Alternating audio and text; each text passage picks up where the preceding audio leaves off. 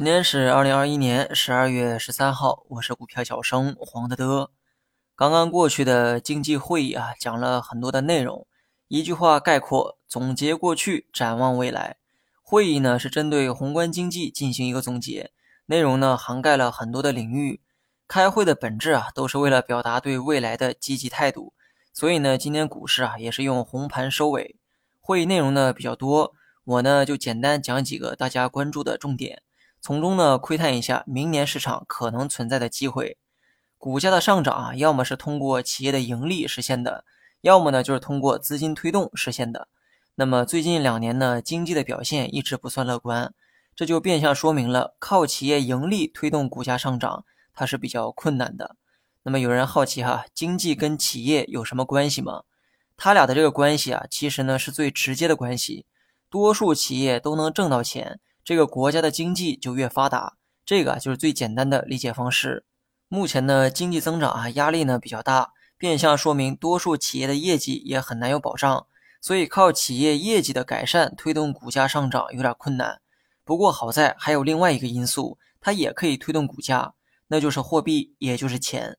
五评的时候啊，我也说过，二零二零年的牛市就是靠钱涨上去的。老美呢带头印钞，流通的钱变多了，价格呢也就上去了。最近一段时间，A 股啊也出现了明显的反弹。这并不是因为企业的盈利改善了，而是市场认为钱会变多。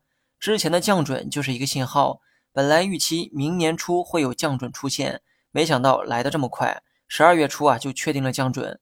虽然不确定明年还会不会有宽松的货币政策，但我认为啊，可以继续期待一下。会议中强调，货币政策要以稳为主，保持合理充裕。那么这个观点呢，跟今年啊如出一辙，这就给了我们一个想象空间。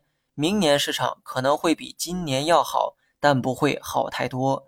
流动性层面会有一定的放宽，但也一直在强调边际放宽，措辞呢很微妙，但并不难理解。有人问：看这些会议内容真的有用吗？我的答案是很有用。今年初的时候，我就对市场呢有过判断。我判断今年全年大概率会维持震荡。这种宏观的判断其实都是来自领导们的会议。所以啊，真正想搞投资的人，你一定要对政策有着足够的敏锐度。好了，枯燥内容呢先说到这儿哈。最后说一下大盘，消费金融是蓝筹的一个代表。上午蓝筹股啊有很好的表现。不过临近中午，市场风格呢出现了短暂的切换，蓝筹回落，新能源为首的成长股开始反弹。我一直认为今后的主线会替换到蓝筹，这个观点啊至今为止都不变。这期间市场风格可能会飘忽不定，但只要把周期放长一些，我相信市场还是会选择蓝筹。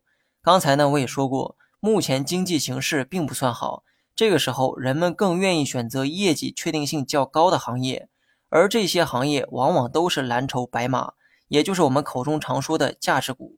短期的大盘呢，按照调整预期；中期则继续看涨。大盘五日线是第一道支撑位，没破就说明短期的反弹趋势还在。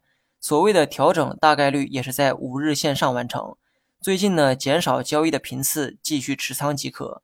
那么板块方面呢，继续关注食品、饮料、金融、医疗和科技。好了，以上是全部内容，下期同一时间再见。